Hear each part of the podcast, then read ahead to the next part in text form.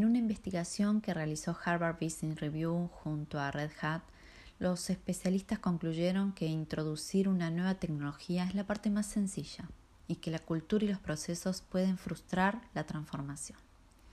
Se han encuestado a más de 700 empresas de diferentes industrias y la mayoría de ellos ha demostrado que la necesidad de tomar acción y adaptar sus estrategias de negocio en esta era digital era lo más importante. De todos modos, apenas el 13% de los que respondieron consideraron que sus esfuerzos de transformación digital han sido muy efectivos. Los resultados positivos dieron que el 85% de los líderes de negocios que participaron de la encuesta parecieran entender cómo enfrentar esta dinámica, siguiendo las sugerencias de sus equipos de consultoría y equipos externos. Como fue demostrado por el estudio, los investigadores de Harvard y los especialistas de Red Hat comparten un entendimiento común sobre las necesidades de combinar inversión en tecnología por un lado, con el compromiso de los equipos y de los líderes. Un proceso de transformación cultural y un cambio de la metodología de trabajo.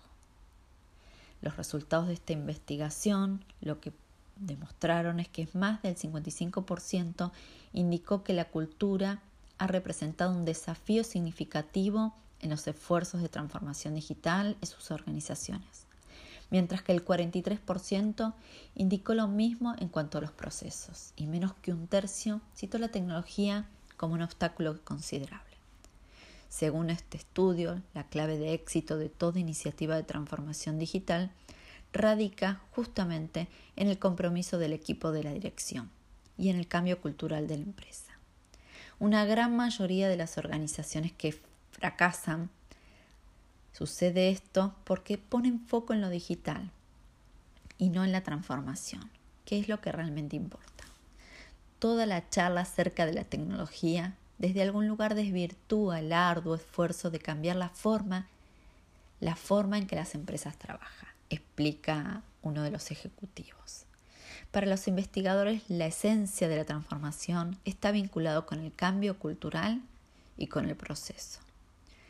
Una verdadera transformación requiere más que solo tecnología, requiere una visión estratégica y compromiso por parte de la alta dirección, y replantearse y reorganizar los atributos principales de la empresa, atributos principales de las empresas modernas, es decir, su cultura, sus procesos, su tecnología. Cualquier líder de empresa eficaz le dirá que introducir una nueva tecnología es la parte más sencilla. Son los cambios en la cultura y en los procesos los que pueden frustrar el progreso de transformación.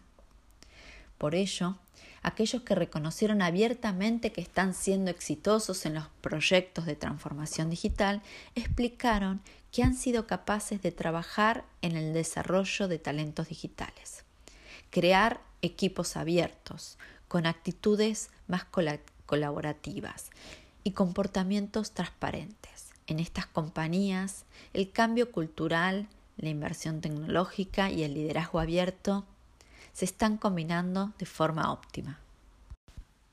Me gustaría hablar sobre el mentoreo, pero en este caso el mentoreo inverso. Les cuento, es un programa que le toca a los más jóvenes o a los más nuevos compartir su conocimiento con los colaboradores más senior.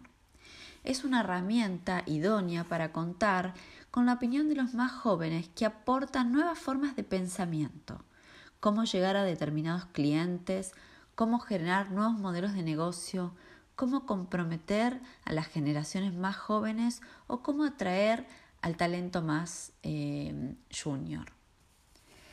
Esta herramienta ayuda a empatizar para conseguir alinear los equipos. También fomenta el aprendizaje mutuo y, y trata de crear una dinámica de crecimiento exponencial en la organización. Me gustaría hablar sobre mentoreo, pero en este caso sobre mentoreo bidireccional. Uno de los principales beneficios es que ayuda a sortear algunas de las barreras jerárquicas que impiden la innovación. Les voy a dar un ejemplo. En el mundo de la moda, el director ejecutivo Fabricio Freda de Steel Lauder, quedó tan impresionado con la forma en que un equipo de empleados jóvenes lo ayudó a comprender cómo los millennials se enamoran de las marcas, que formalizó un programa de mentoría inverso para 300 altos ejecutivos de la compañía. A este programa lo llamó Juntas de Asesoría Millennial para brindar información a los equipos directivos. Lo que vemos es que los ejecutivos lo ven como un componente estratégico de su aprendizaje permanente que les ayuda a obtener una perspectiva valiosa sobre problemas comerciales específicos. Los millennials se ven valorados por sus contribuciones a la alta dirección y favorece a la innovación.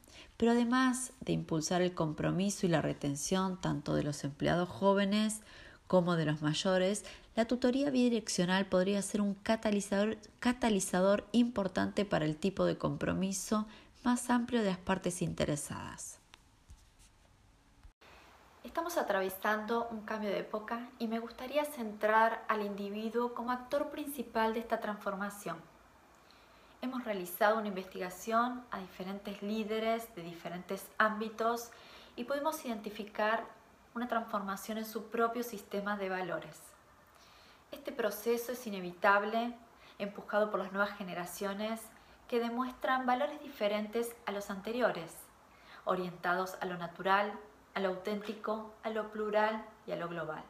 Las organizaciones están transformando los modelos de poder tradicionales a pasos acelerados, poniendo en cuestionamiento la vieja noción de autoridad y liderazgo. El poder de la jerarquía se diluye ante el nuevo líder que escucha con humildad y comparte conocimiento. Ya no es respetado quien todo lo sabe, quien no pregunta, quien no demuestra sus errores o quien demuestra ser un personaje infalible. Sin dudas, es tiempo de las personas y no de los personajes. El valor del líder auténtico y transparente que logra mostrarse tal cual es resulta ser un sinónimo de credibilidad. Claro que exponer sus errores, limitaciones e incomprensiones exige un profundo y equilibrio personal. Podríamos decir entonces que el proceso es tanto personal como organizacional. Por otro lado, las compañías más competitivas en el mercado justamente son las que revisan sus ideas a gran velocidad y aprenden de sus errores. Esto significa no tener posiciones rígidas y siempre intentar, sabiendo que tal vez cometen errores y eso le permite capitalizar para volver a probar. En esta práctica está la concepción esencial del ego individual y del ego organizacional, como un mal consejero y peor aún, como un bloqueador del cambio y de la innovación. En síntesis, en esta transformación personal y organizacional, veremos la lucha de la humildad de las ideas versus la inflexibilidad de las posiciones rígidas. Entre estos dos mundos se mueven los negocios y las empresas. Uno de los mayores desafíos en este proceso de transformación personal tiene que ver con el desaprender o liberarnos de aquellos arquetipos construidos en el pasado, para así dar lugar al nuevo estilo de liderazgo, que está relacionado a lo auténtico, a lo genuino, a lo verdadero, al mostrarse vulnerable, cercano, es decir, un liderazgo mucho más humano. Quizás en este momento surjan más preguntas que respuestas, preguntas como ¿cómo hago para conectar con mi equipo de una forma más genuina? ¿Cómo hago para ser auténtico? ¿Cómo hago para mostrarme humilde, vulnerable? ¿Cómo hago para mostrarme verdadero? Quizás el punto inicial es girar la brújula hacia uno mismo para poder conectarnos con toda esa parte nuestra más genuina, verdadera, auténtica, real, humilde que todos tenemos para así poder desde ese lugar conectarnos con nosotros. Y al girar esa brújula también vamos a empezar a, a identificar, a conocer, a definir nuestro propósito en la vida y nuestro propósito como líderes, para así también poder ayudar a nuestro equipo a que pueda también identificar sus propósitos. Ese va a ser el anclaje más fuerte para poder transitar estos procesos de transformación. Claro que para dar lugar a todo esto vamos a tener que deconstruir o desarmar los arquetipos construidos, arraigados del viejo paradigma, para poder dar lugar a esta, a esta nueva era, ¿no?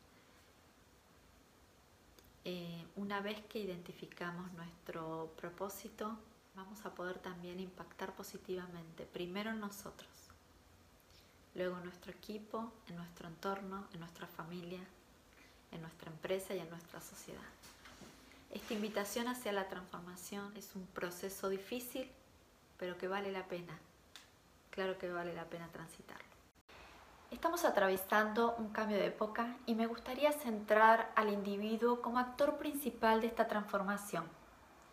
Hemos realizado una investigación a diferentes líderes de diferentes ámbitos y podemos identificar una transformación en su propio sistema de valores. Este proceso es inevitable, empujado por las nuevas generaciones que demuestran valores diferentes a los anteriores, orientados a lo natural, a lo auténtico, a lo plural y a lo global. Las organizaciones están transformando los modelos de poder tradicionales a pasos acelerados, poniendo en cuestionamiento la vieja noción de autoridad y liderazgo. El poder de la jerarquía se diluye ante el nuevo líder que escucha con humildad y comparte conocimiento. Ya no es respetado quien todo lo sabe, quien no pregunta, quien no demuestra sus errores o quien demuestra ser un personaje infalible. Sin dudas, es tiempo de las personas y no de los personajes.